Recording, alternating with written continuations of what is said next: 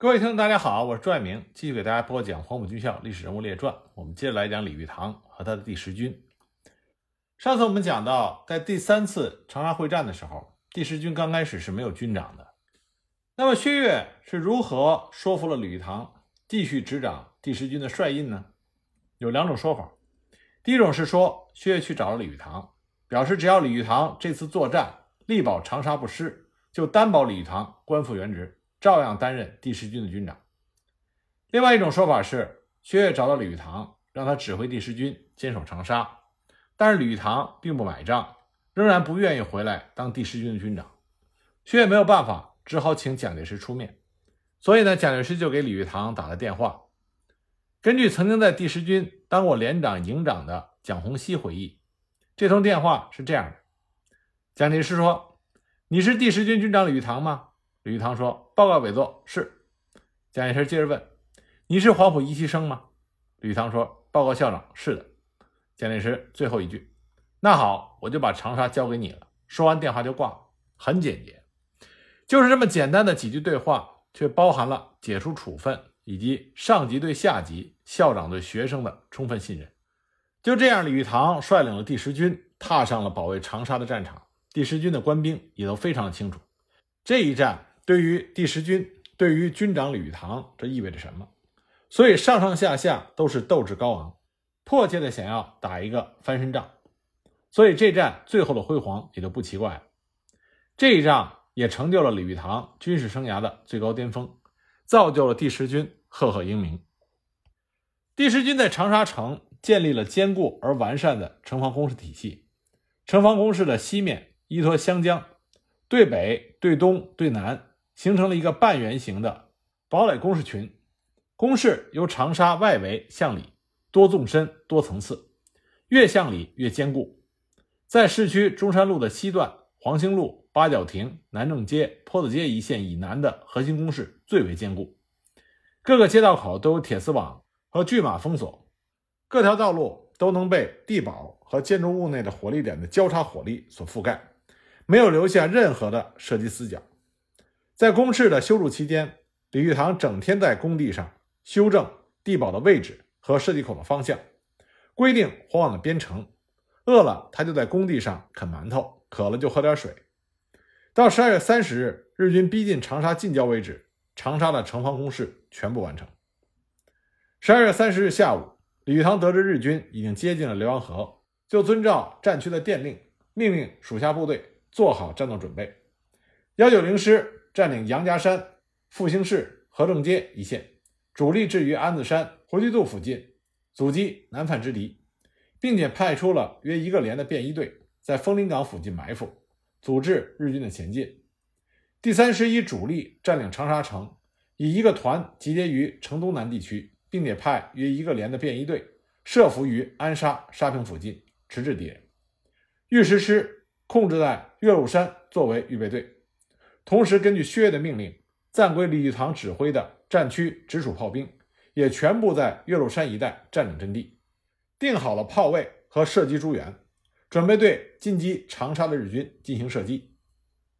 那么，御十师师长方先觉求战心切，坚决不当预备队。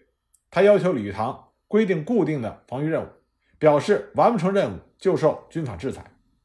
于是，李玉堂就将半边山、左家塘、林子冲、黄土岭、金盆岭、猴子石一线的守备任务交给了御十师，命令方先觉将主力控制于黄土岭，并且派便衣队潜伏于东山附近，阻日军前进。但必须要等到七十三军到达之后，才可以开赴指定阵地。在御师师还没有到达之前，黄土岭等地的防务暂时是由第三师派一个营来负责承担。十二月三十一日，薛岳获悉日军的第三、第六师团已经到达了长沙附近，知道以长沙为中心的决战即将打响，当即命令正赶赴长沙途中的七十三军加快行军速度，并且命令各攻击集团向当面之敌攻击。限于一月四日晚之前到达第一次攻击线。这个时候，第十军的参谋长蔡宇驰得知第七十三军已经先敌一天到达了岳麓山，所以就和李玉堂商议，没有经过薛岳的同意，就命令方先觉的御十师渡过湘江，占领战前指定的阵地。薛岳知道之后，直接打电话给蔡宇石询问此事。蔡宇石报告了敌军和友军的情况，说友军先到达长沙，可接岳麓山阵地。御石师过江接防第三师之一部，长沙可以确保。薛岳觉得他说的有理，就没有再追究。方先觉在部队过江之后，下令将船只全部调走，连一只通讯联络的用的小船都不留，表示破釜沉舟，奋战到底。第二天早晨。长沙城在晨雾中迎来了1942年，第十军已经全部进入阵地，火力点已经部署完毕，每一挺机枪、每一门迫击炮都定好了射击方向，全军的官兵都明白，一场血战就在眼前。而正在向长沙城推进的日军第三师团长丰岛房太郎中将却非常的轻敌，他对于前进道路上的侦察也非常的马虎。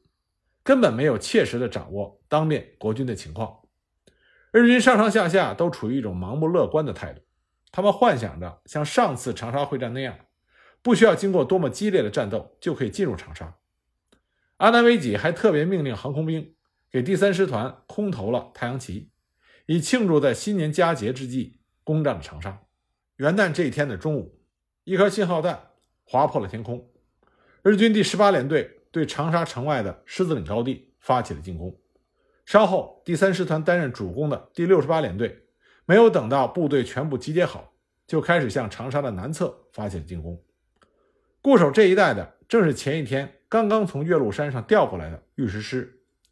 御石师以二十九团为第一线，布防于南大十字路一线；以三十团为第二线，部署于加龙山一线；第二十八团为预备队。隐蔽在大春桥和杏花园一带待命，师炮兵营在天鹅塘进入阵地，工兵连守卫军部所在地湖南电灯公司，并且沿着铁路向东南警戒。日军攻击一开始并没有遇到强有力的抵抗，担任警戒任务的御石师便衣队只是稍微抵抗了一下，就退到了第一线的主阵地。但是当日军攻到阿米岭阵地的时候，遭到了二十九团第一营的顽强抵抗。日军在飞机的掩护下，向国军阵地反复的冲锋，第一营的伤亡很大，曹建业营长壮烈殉国，阵地也在下午四时左右失守。日军在攻陷了阿米岭之后，两个连队趁机就向乌家庄、小林子冲等处猛攻。国军二十九团奋战了半天，没有能够抵挡住日军的攻势，多处阵地接连丢失。但是团长张跃群仍然率部在其余阵地上死守不退。这个时候，在岳阳指挥所里，满怀信心的等待攻占长沙捷报的阿南惟几，接到了情报部门送来的前一天薛岳县令各军于四日前到达第一攻击线的命令。看到这道命令，阿南惟几没有惊慌，反而高兴的手舞足蹈。他狂妄的认为，以国军部队不堪一击的战斗力，是不能跟大日本皇军的精锐主力兵团决战。来的越多，他功劳簿上的战果就越大。他把这份情报扔到一边，吩咐参谋长木下勇少将率领记者团乘飞机前往战地进行报道。傍晚，木下勇报告说，第三师团已经突入到长沙的东南角。这个报告无疑又给阿南惟几打了一针兴奋剂。他相信攻克长沙的消息很快就会传来，就给大本营和中国派遣军总司令部发去了电报报捷，说第三师团已经攻入长沙，并且祝贺太平洋战场上日军的胜利。可是前线的战局远没有阿南惟几预计的那么乐观。到了当天傍晚，第二十九团仍然在顽强的抵抗。刚到达长沙近郊吉祥坡的第三师团长丰岛房太郎，为了迅速取得突破，命令师团的预备队以擅长夜袭而闻名的步兵第六联队第二大队火速的投入战斗。这个时候，第二九团本来就处于勉强维持的状态，防线随时都有可能崩溃。日军再投入一个大队的生力军，自然是顶不住了。当晚九时左右，军储库吴家庄一线的阵地相继失守，日军乘势就突入到白沙岭，形势岌岌可危。团长张跃群一看，实在没有办法组织有效的抵抗，就命令副团长陈新善率领残部尽最大可能的迟滞日军前进，自己带着一名随从来到师部。他到师部先找到自己的好友，是政治部代主任杨振华。在交谈中，他为自己没有能够完成任务深感愧疚。方先觉知道之后，明白他已经尽力了，也没有过多的责怪，安排他先去休息。而后，方先觉拿起电话，叫通了三十团团长葛先才，告诉他：“现在我就看你的了，我全力支持你。二十九团立即收容整理，统归你指挥。二十八团随时可以调用，你一定要顶住。”葛先才回答说：“报告师长，请您放心，我们不能在薛长官面前丢脸。”放下电话，葛先才就赶到前线组织部队，对突进的日军实施逆袭。同时，根据李玉堂的命令。幺九零师派一个营向着左家塘附近展开攻击。为了配合这两处的作战，岳麓山上的炮兵也集中火力，对着白沙岭方向猛烈轰击。一时之间，日军阵地上硝烟弥漫，血肉横飞。将近午夜时分，经过激烈的白刃搏斗，国军终于收复了左家塘、军储库等地，并且包围了突入白沙岭村落的日军第六联队第二大队的本部。这天深夜。薛岳打电话来，向方先觉询问战况。方先觉以十足的把握向薛岳保证：“我能守一个星期，请薛长官放心。”薛岳感到十分的惊异，就问他：“你要打算怎么守？”方先觉回答：“我第一线守两天，第二线守三天，第三线守两天。”薛岳听了这个话，深表赞许。方先觉放下电话之后，写了一封信，让副官主任张广宽派人带给他的家眷。要求无论如何明天要送到。张广宽感到这事很蹊跷，就拿着信来找杨振华。杨振华拆开一看，里面是方先觉的遗嘱，上面写道：“运华五七，我军此次奉命固守长沙，任务重大。长沙的存亡关系抗战全域的成败，我决心以死殉国。如若战死，你和五子的生活，政府自有照顾。勿令五子皆能大学毕业，好好做人。继我遗志。”报效党国，则我含笑九泉矣。其五七勿悲，夫子山。拿着这份沉甸甸的家书，杨振华感慨万分。这是方先觉师长为国奋战、视死如归的真实写照，所以他迅速拟就了一份新闻稿，连夜送到了长沙日报社。次日，长沙日报头版以“方师长誓死守土，欲立遗嘱”为题，将遗嘱连同新闻稿全文登出。一月二日凌晨零时左右，葛先才指挥第三师团向据守白沙岭村落的第六联队第二大队残部发动了猛烈进攻。不久，二十八团也派一个连赶来支援。日军第二大队大队长加藤素一少佐指挥部队以民房做掩护，拼死抵抗。国军几次冲锋都没有成功。葛先才下令火攻，熊熊的大火很快蔓延开来。日军在民房内待不住，纷纷跑出来。正好成为了国军士兵的靶子，在国军部队强烈的火力射击下，日军的伤亡惨重。加藤大队长也被国军狙击手射来的子弹打中腹部，旋即毙命。天亮之后，国军在清理战场的时候，在加藤的身上搜出了有关日军行动发动以来的全部计划和命令，里面说明了日军第三师团的作战目的以及携带的弹药数量，清楚地表明日军弹药不足的情况。第十军在得到这份重要情报之后，不敢怠慢，很快就上报了战区司令部。薛岳拿到这份情报，兴奋之情溢于言表。他拍着桌子说：“这一张薄纸比一万挺机枪还要重要。”随后，他打电话给李玉堂，问道：“南门外出击的是哪个部队？”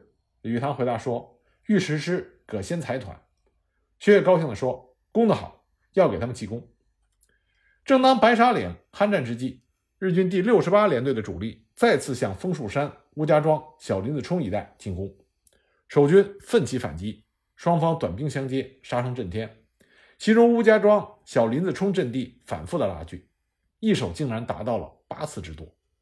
战到天色将明的时候，坚守小林子冲的第三十团第三营伤亡过大，阵地被日军突破。葛先才得知之后，当即命令第三营营长阮成组织反击。务必要恢复阵地。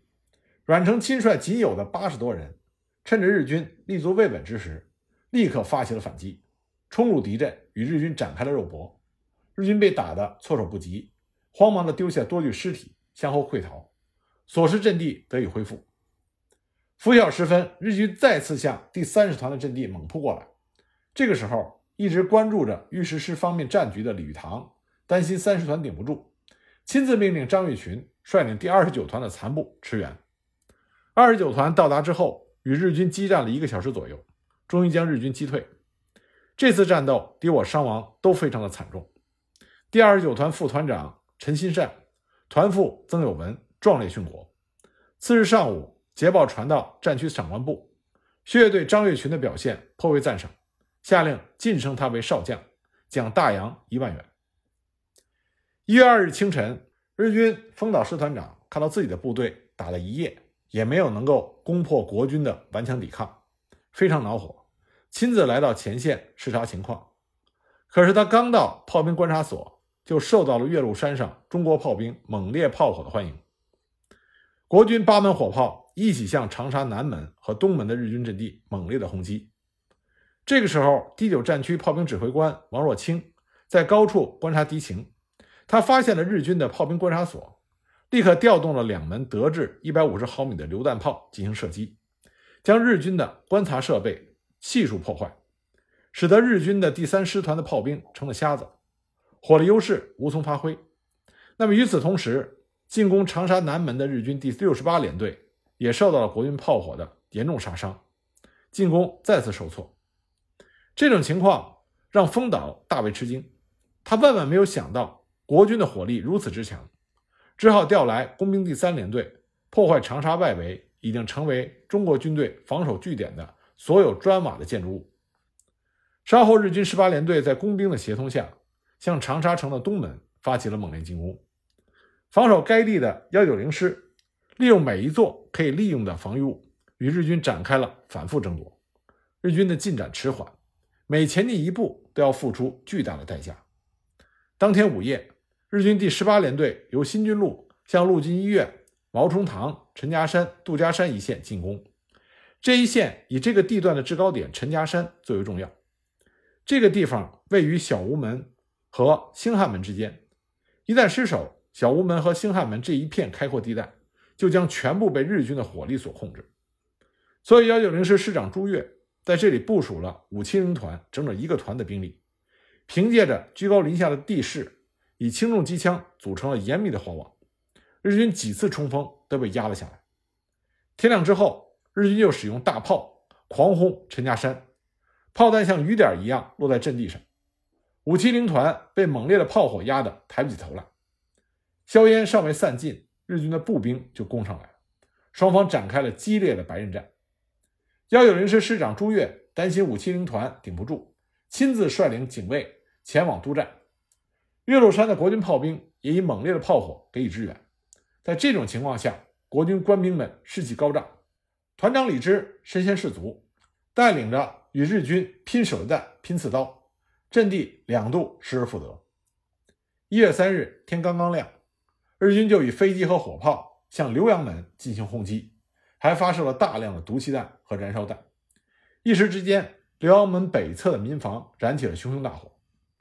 国军守军第三师第九团第一营官兵大部分中毒昏迷。稍后，日军趁机就突入了浏阳门。形势十分危急，第三师师长周庆祥急忙亲率特务连前来堵截。看见师长亲临一线，第三师官兵士气大振，与日军展开了多次肉搏，终于将日军对浏阳门的冲击打退。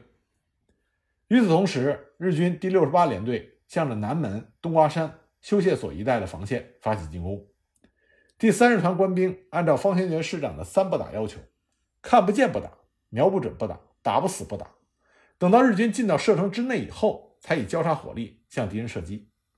面对着机枪和迫击炮组成的交叉火力，日军举步维艰。而战前建立的地堡火力更是让日军吃尽了苦头。为了尽快能够攻克国军第三十团的阵地，日军飞机投下了大量的燃烧弹，把国军阵地变成了一片火海。趁着火势，日军开始了新的一轮进攻，但很快再次受到地堡中的火力压制。第二大队长横田庄三郎少佐当场被打死，部队前进不得。于是呢，日军就组织了数十个士兵，身上绑满了烈性炸药，向地堡扑去，这样才炸毁了几处地堡，阵地也因此被日军突破。葛先才看到这种情况，也组织起数十支敢死队，在二十多挺机枪的掩护下，趁着日军进入新战阵地立足未稳的机会，直接冲到日军阵中。拉响身上的手榴弹，与日军同归于尽。而在第三师团发起强有力的反击的同时，岳麓山上的重炮也向冬瓜山方向猛轰，日军伤亡累累。在第一线担任联络的第六十八联队副官神一郎大尉、第八中队长黑岩中尉以及第五中队的所有军官全部死伤。在左家塘方向，第二十八团与日军从凌晨三点一直激战到了天亮。当天上午，左家塘阵地失守。为了策应二十八团的作战，刚于前一天将水陆洲防务交给七十七师的二十八团一部，在团迫击炮连的支援下，强渡湘江，侧击日军第六十八联队，在湘江东岸全歼了六十八联队第一大队的第二中队。一月二日，七十三军的先头部队七十七师。到达了湘江西岸，这个时候，日军第六师团也已经到达了长沙外围。傍晚，又根据阿南惟几的命令，向长沙城北急进。薛岳得知这个情况之后，担心第十军势单力薄，决定将七十七师投入战场，所以他亲自接见了该师师长韩俊，勉励他努力作战。韩俊深受鼓舞。随即，七十七师以一个营接替了御十师在水陆洲的防务。使御十师能够没有后顾之忧，全力投入战斗。次日，暂编第五师到达湘江的西岸。薛岳当即命令七十七师将所有的防务交予暂五师，而后渡过湘江，作为第十军的总预备队，直接参加长沙保卫战。七十七师过江之后，李玉堂就命令以一个团占领香春路东西大街，主力位于南门口附近待命。这样，长沙的防御力量就得到了加强。一月三日拂晓，日军第六师团向长沙城的东北发起了攻击。幺九零师一部奋勇阻击，但终因寡不敌众，阵地相继失守。日军这才得以占领了湘雅医院等地，进而逼近汉兴门、精武门。在这一线防御的第三师第七团，在岳麓山的国军炮兵大力支援之下，凭借着坚固工事，顽强防御。日军始终没有能够攻破第七团的防线。到了下午，日军步兵第十三联队加入到陈家山、杜家山方向的战斗，幺九零师五七零团寡不敌众，陈家山、杜家山阵地相继失守，日军就转向南华女校进行猛攻。幺九零师第五六八团团长陈家厚亲赴一线指挥战斗，打退了日军多次冲锋。同时呢，陈团长还派了一支小部队，携着轻重机枪多挺，迅速占领日军进攻侧后方的房屋，对日军的后援部队进行了火力拦截，打得日军措手不及，只得后撤。五六八团乘胜追击，于天亮前相继克服了陈家山、杜家山。当天晚上，日军步兵第二十三联队的一部数百人夜袭了幺九零师五六九团防守的香春路阵地，双方展开激战。经过反复的争夺，日军才占领了阵地的一角。李玉堂得报之后，当即命令幺九零师派有力一部对突入阵地之敌进行火攻。五六九团随即纵火，将日军所占房屋全部烧毁，日军被迫弃屋而逃。到了一月三日下午，日军第三师团的弹药已经全部用尽，仍然没有能够攻入第十军的核心阵地。但是师团长丰岛房太郎。却没有从这些情况中正确的判断战局，他仍然坚信国军部队在长沙的防御即将崩溃。当天下午，他向阿南惟几报告说，敌人有四道防线，在街道上设有碉堡，同时呢，又凭借着永恒攻势，防御极为顽强。目前在师团右翼方面已经展开了巷战，不久应该可以取得战果。看到这个报告，阿南惟几有些放心，不过军参谋长穆夏勇可没有那么乐观。他知道长沙外围的国军部队正从四面八方向长沙汇集，在金井周围的日军第四十师团已经受到了攻击，再不后撤的话就有被包围的危险，所以他坚持要第三师团无论战果如何，当晚必须反转。最后，阿南惟几经过再三的考虑，采纳了穆夏勇的意见，向日军第三师团下达了按原计划反转的命令。当日军第三师团接到这个命令的时候，丰岛师团长还在指挥所里做着攻占长沙的美梦。他看了命令之后大发雷霆，说司令官夺去了他这次立功的机会。于是他马上给军司令部发电报，电文中说：“我第一线部队现已冲进长沙敌阵地，继续展开巷战中，现在只差一把劲儿，希望把反转时间再延期一日。随后呢，他又派作战参谋石井国南中佐到第六师团部联系，转达了他的意见，希望日军第六师团能够共同行动。可是第六师团长神田正种却没有丰岛这么激动，他已经看到攻取长沙毫无希望，他只告诉石井，转告丰岛，我们的意见是应该按照军的命令行动。而在第三师团内部，丰岛的意见也遭到了师团部所有参谋和下级所有军事主官的一致反对。他们认为师团目前已经付出了很大的伤亡，所携带的弹药几乎消耗殆尽，而师团各部队及师团部还在不断遭到来自岳麓山的重炮轰击，不但造成了伤亡，更对士兵的心理打击很大。因此，即使再打下去，也不可能攻克长沙，应该按照军的命令迅速反转。但是丰岛听不进去，他仍然一意孤行，以寻找已经失去联系一整夜的第六联队第二大队长加藤素一少佐。这时候日军不知道加藤已经战死，以这个为借口继续作战，所以又向阿南惟几发去要求暂缓一天反转的电报。但是第二天凌晨，丰岛得到阿南惟几的答复是，仍然按照昨夜的命令执行，立即反转。然而阿南惟几的答复并没有动摇丰岛的决心。他仍旧和参谋长山本清卫大佐一起制定出了新的一轮的攻击计划。一月四日，日军向长沙发起了最后的攻击。不过，第六师团拂晓率先在城北发动攻击，实际上是为了掩护他们撤退的企图，而不是为了配合第三师团攻占长沙。不久，第六师团第二三联队就攻到了香椿路附近，在这一线防御的幺九零师五六九团，在团长傅志豪的带领下。凭借着地堡和建筑物的火力点，以绵密的火力网封锁住了道路。日军每前进一步都很困难，只得后撤。副团长当即率部向北出击，收复了北大马路，并且攻入了湘雅医院。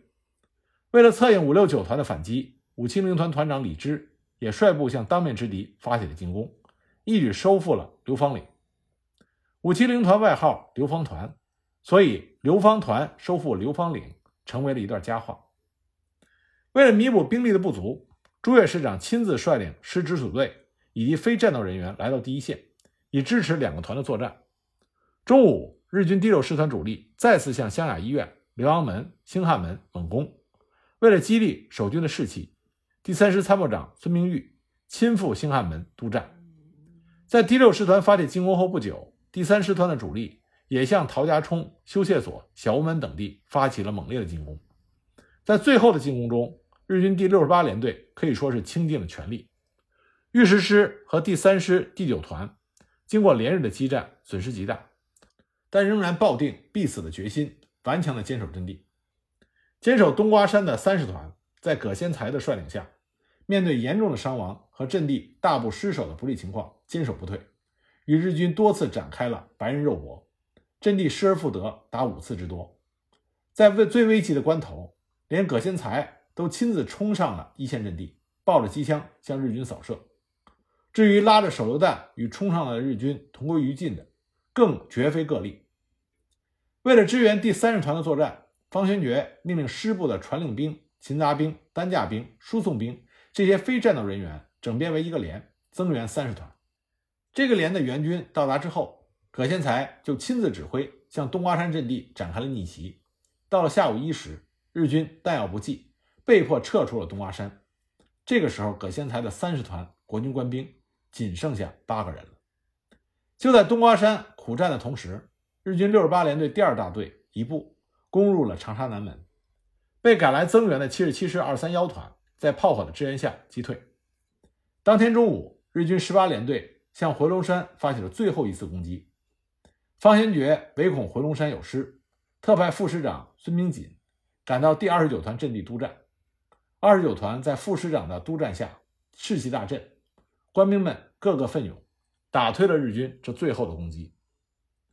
中午时分，由于前线战事紧急，第十军三个师的正副师长都亲赴前线督战，军部只有李玉堂和参谋长蔡宇石。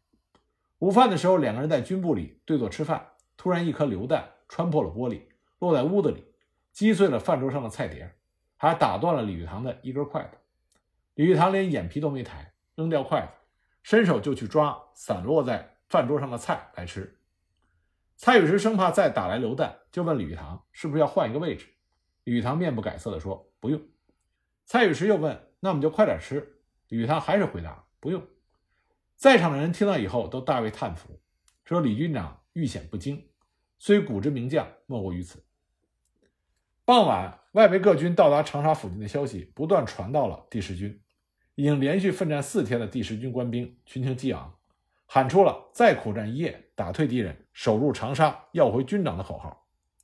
这个时候，李玉堂也根据日军到处放火的情况，判断日军即将撤退，命令七十七师和第三师第八团准备出击，其余各部仍然固守原阵地，防止敌人回窜。日落时分，日军的一小股工兵窜到了御师师的师部附近。李玉堂当即命令第幺九零师副师长彭万金统一指挥军直属工兵及幺九零师两个步兵营加以围歼。由于国军人数众多，日军工兵很快就被打垮，大部被歼，余下的落荒而逃。到了午夜时分，长沙城内的枪声渐渐地沉寂下来。这个时候，李玉堂接到了战区长官部的指示，得知日军已经开始撤退。第十军无需担负追击任务，七十七师归还七十三军建制，参加追击。第十军部队就地休整，长沙保卫战至此结束。